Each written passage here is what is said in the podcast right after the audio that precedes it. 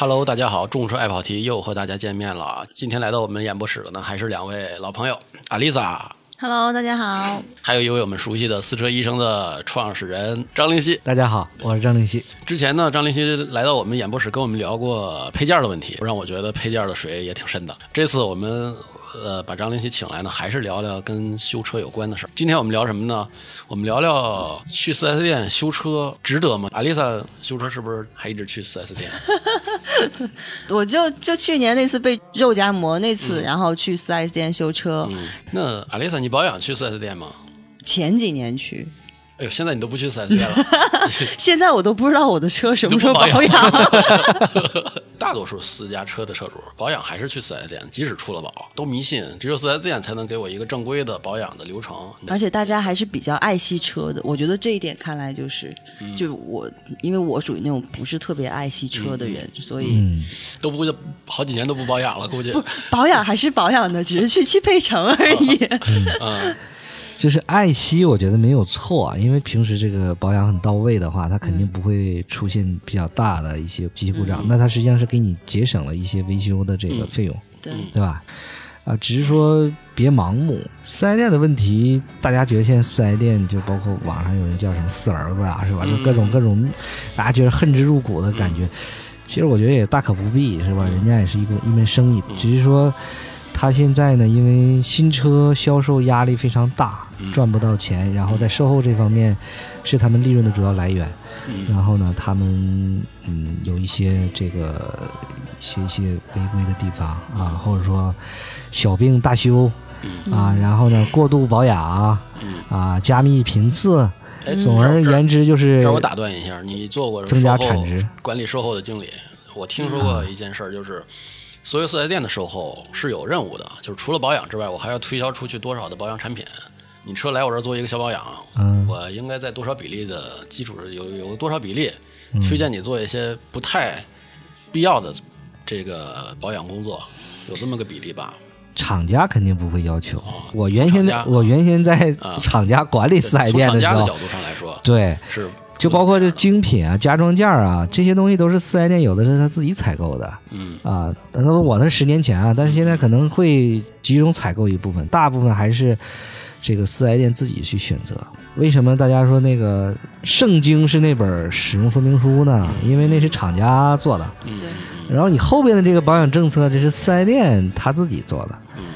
那厂家的这个技术能力是一年呃设计生产汽车嗯几几几十万辆、几百万辆，四 S 店它它最大的它能修多少台车，对吧？所以它在技术能力上我是是我我很认同这一点，就我觉得一个车主去四 S 店保养，最基本的一个一个要求就是你自己得拿出你的保养手册来，你知道多少公里保养一次，嗯嗯是吧？多少公里什么东西需要换嗯。啊？对，然后厂家使用手册其实是偏保守的，但是它也是偏相对来讲比较安全的嗯啊。难点是好多朋友看不懂嗯，使用说明书，是吧？请不要看我。应该应该都看得懂。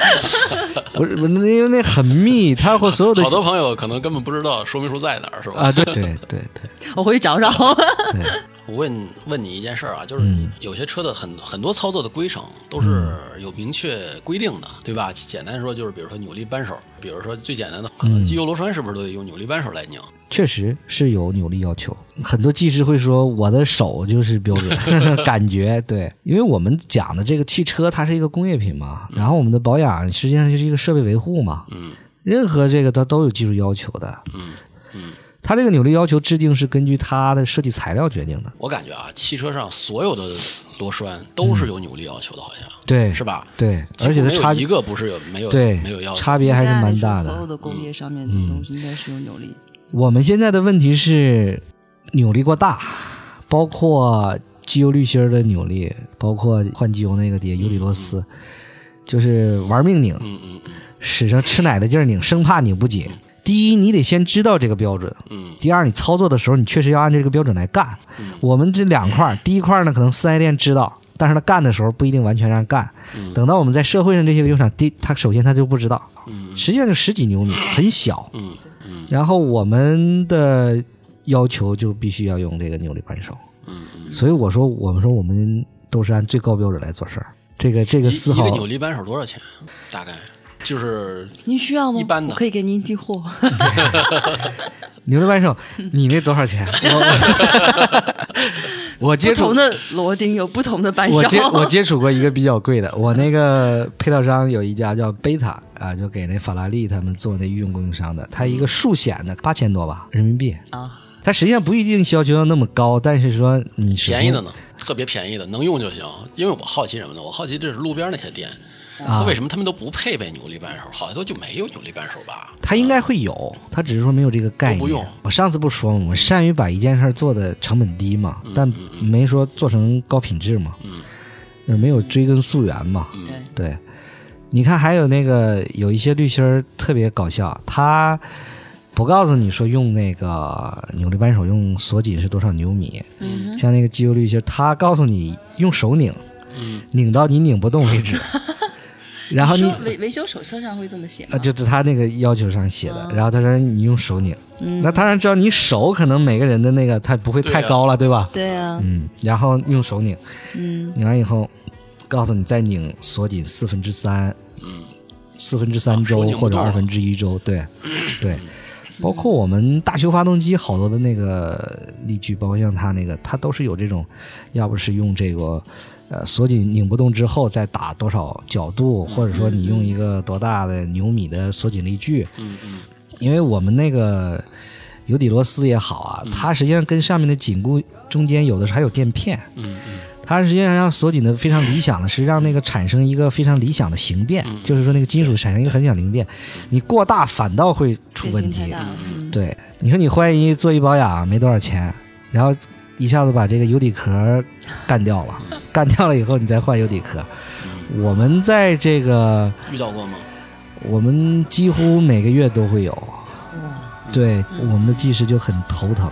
嗯，就是嗯我们每天都遇到很多奇葩问题，比如说给车主做一个服务，说把这个天窗给你这个下水管给你通一通，它就跟咱们那个楼道里面下水道一样哎，对我那车就那样，啊我那。速腾就那样。我那速腾下完雨之后，你再一开车，一遇到红绿灯就听见哗，这种水在响。对，其实你那个就没有完全通通畅，就说给它通这件事是好事儿，但是一操作不规范，就把那个两个管之间给拔开了，然后反倒漏水了。啊，哎，其实我觉得是不是咱们中国人特别聪明啊？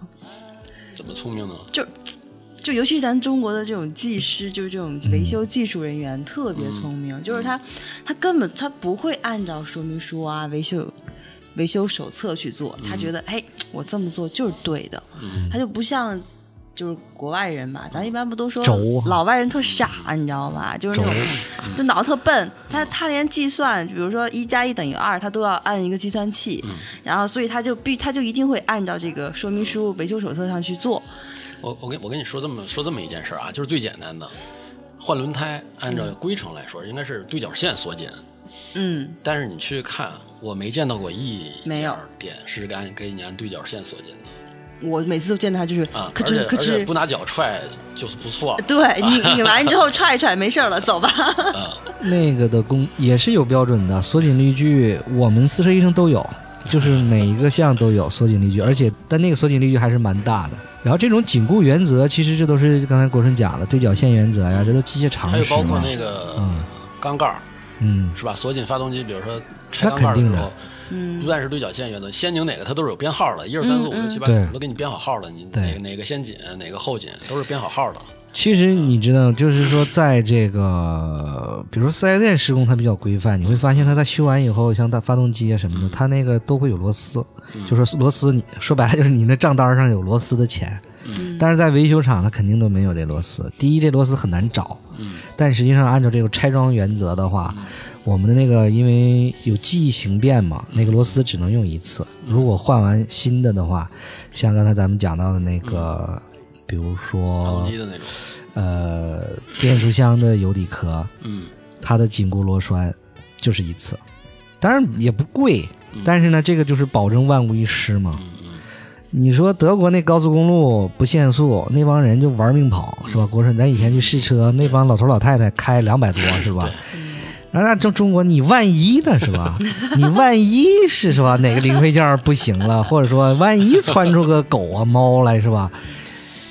但是他就因为每一个东西他都做的非常到位，他就没有万一。对，人家每个环节都做到对没有万一了，对他就他就不会很担心。我们这个就是每一环节都，刚才讲特聪明，是吧？，对。我就说咱中国人聪明吧。然后那个做配配套的那个做那个生产工具商就跟我讲说，说中国的维修工特别聪明，有一个万能的螺丝刀，一个万能的扳手，用这两样东西就专用工具都不用了。就 是对，实际上它是非常不规范的，嗯。嗯，而且整个行业都缺乏这个意识。对对，那个四 S 店经常讲说，那个我们各方面根据车型，它有一些专用工具。嗯。啊，其实这个专用工具当然可以分车型、嗯。分就分品牌，但也有一些通用型的。维修厂在这些方面做的就差一些，嗯。就是说它它可能有一些，但是如果你这车型来了，它它确实没有。嗯啊，它没有的话，那怎么办呢？对吧？它也有一些技术方解其他的技术解决方案，但是哎，刚才那个咱们上之前那一期我念过一个，嗯就是新年要实行的几个措施嘛，有一条就是强制要执行的，汽车厂家必须把嗯所有的维修信息免费公开。你说的这种专用工具，它会不会也在这个范围范围之内呢？嗯，可能不在有一部分吧。我觉得它可能有一些特殊的新技术的一些零部件的拆装工具，嗯可能在这个范围之内。然后，因为这个可能也是那个，就是我原先在汽车厂的时候，这个我还是比较了解的。它分两块儿，一块儿是这个专用部件是这个比较核心的零部件技术生产商生产的，嗯那么它的有一些拆装工具嗯就是这个零配件生产厂商自己生产的。嗯那还有一部分呢，就是说这些主机厂，然后它也自己会开发一些工具。我想它应该这个是包含这部分的，应该应该在里头。对我觉得应该在里头，就是它起码它能卖嘛就。连工具啊，对，我不给你工具，我光会把信息给你，那有什么用啊？是吧？这个咱们中间儿再播放一首好听的歌曲，这个又是我找了一首跟咱们话题有点相对的，咱们都希望未来能够走向正规，对，所以我放一首歌叫《Maybe Someday》，可能会有那么一天。全是英文作品。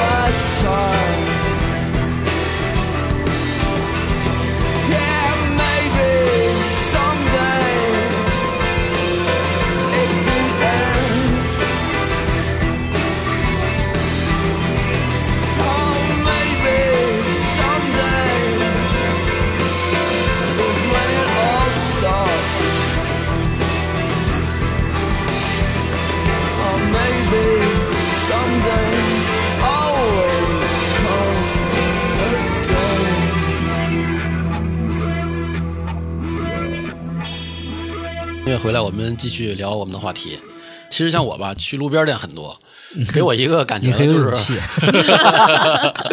受伤也很多。是我问你，就是拆下来的螺丝有一个规定应该怎么放？我见到的一般干活细致的会找一个纸盒子呀，会找一个什么他的工具盒啊，朝里边一扔。嗯啊，我用我的理解就是，我把这活儿干完之后不能剩东西，我觉得这就算很细致的修理工了。拆的比较复杂的部件，它是有这个这转角螺丝盒，它里面会分从不同部件上拆下来的，有嗯六个一组的，四个一组的，这个里面它的那个螺丝还会包括螺丝对 M 十的 oversize，，还有 oversize 就是就是比如说你超 M 过数量了是吗？不是，比如说你 M 十 M 嗯。M 十的那个螺钉，然后呢，当你卸下来的时候，可能就会把它那个原本的那个配合的那个孔会扩大了。啊，所以说，所以说它的上一个更大的是吧？对，所以配备的螺丝盒它就会配备一个 M 十，然后或者是 M 十 M 十 A X 公差加一点儿，对。过盈配合，对，过盈配合。对，所以说这个其实都是有规范的嘛。我我们我们做四车医生其实就讲，就是很多事儿一做完以后就要回归本质。嗯我我经常说的一句话就是说，不是说做这件事儿本身有很多么难，而是在于你能正确的做多少次。嗯啊，这是一个，尤其对这个维修企业来讲是这样的。然后你越对自己放松要求，嗯就会出现后边的那些安全隐患。嗯对嗯，哦，我我们其实就跟刚才咱们聊的，你如果每个东西都按规范操作，嗯，那你最后出现问题的可能性那就是嗯几十万分之一，对吧？对那如果说你前面都没按，那每一个环节都留下隐患，最后出现问题的可能性就是几分之一就有可能。对嗯，就像阿丽萨说的，中国人太聪明了，啊，就是啊是吧？老想抄近儿，对，老想抄近道儿，能不能更简单的，对吧？嗯你比如说我们说换刹车片，嗯，这都是有专用工具的。嗯。啊，然后它的旋旋转的方向，嗯。然后它的压紧的方法，然后不同的厂商还不一样，那就涉及到那技术资料还要公开，嗯。然后还前提还是他能看懂这技术资料。如果这些厂家他把这个技术资料写的很晦涩，嗯。那那那也确实是很大的问题。嗯。对，我承认维修手册不是很容易看懂的。对呀、对对对对，有你的确实确实一份功劳是吧？确实是是是这样。对，嗯，行，咱们聊的这都是一些业内通用的事儿，聊聊你们私车医生。就是首先我感兴趣的啊，听说你们还能换变速箱油是吗？我我先说说我那车，我就是特别信不过 4S 店换变速箱油，你知道吗？嗯，因为我查不同的去 4S 店回来的帖子，换法都不一样，而且换多少油也不一样，然后换不换滤芯儿啊，什么什么那种那种密封密封圈儿啊，嗯都不一样。嗯，所以我就，当然价格也挺贵啊，嗯两两两千多块钱，就是我还可以，还可以，还可以，还可以。对对对，这种这种多长时间换一次？六万公里，啊，我一我觉得四 S 店都都不让我放心，所以我就一直没换过，没去换过。我说凑合着开着，至少能开，给我修坏了怎么着？啊，你说说你们这个，你连这都能换，我觉得技术含量很高啊，这东西。对，确实很高，我们也很费心思。我们现在大概研究了有五个月吧，现在差不多基本上这个事情就。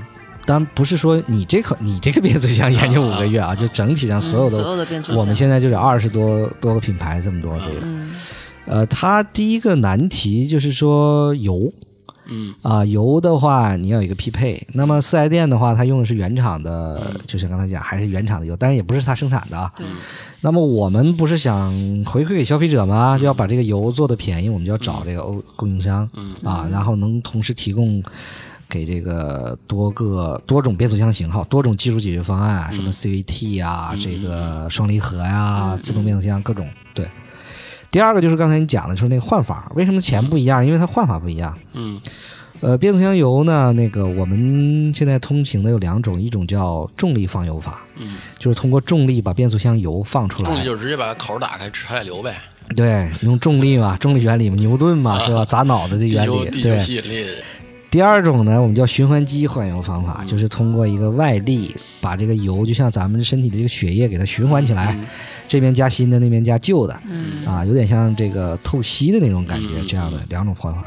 变速箱和发动机的这个结构有一个天生的不同，传统的自动变速箱里面，它前面有一个它叫液力变扭器，用重力放油的话，嗯它只能放出来它的百分之四十到百分之五十的油，嗯也就是还有百分之五十的油还在里面，在哪里？就还在变速箱里面，它流不出来，哦，因为它都在里面，嗯尤其是那那个呃液力变扭器是占了大部分。嗯嗯那么就是说，你这换油你就不彻底嘛？你的新油和旧油都在一起，那新油的性能指标和旧油的性能指标不一样。嗯然后我们发动机的那个油品呢，它只起到就是就是它当然有好多作用，但它主要的作用是叫润滑嗯。啊。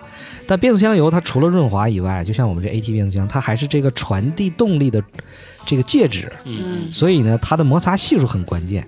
如果摩擦系数发生了变化之后，对，这个变速箱就会产生故障，里面还有很多的非常复杂的油路，然后会有这个电磁阀阀体。所以国师，你说你那个两千多块钱，你那个箱子，我估计的话得有五六万吧。所以你说你还是要要要换 换一下，赶紧换是吗？对。对。那我们换油是对它的一个正常维护，它这个维护是应该有个技术指标的。我们查了比较有代表型的德系、日系厂家技术手册以后，我们发现一定要换彻底。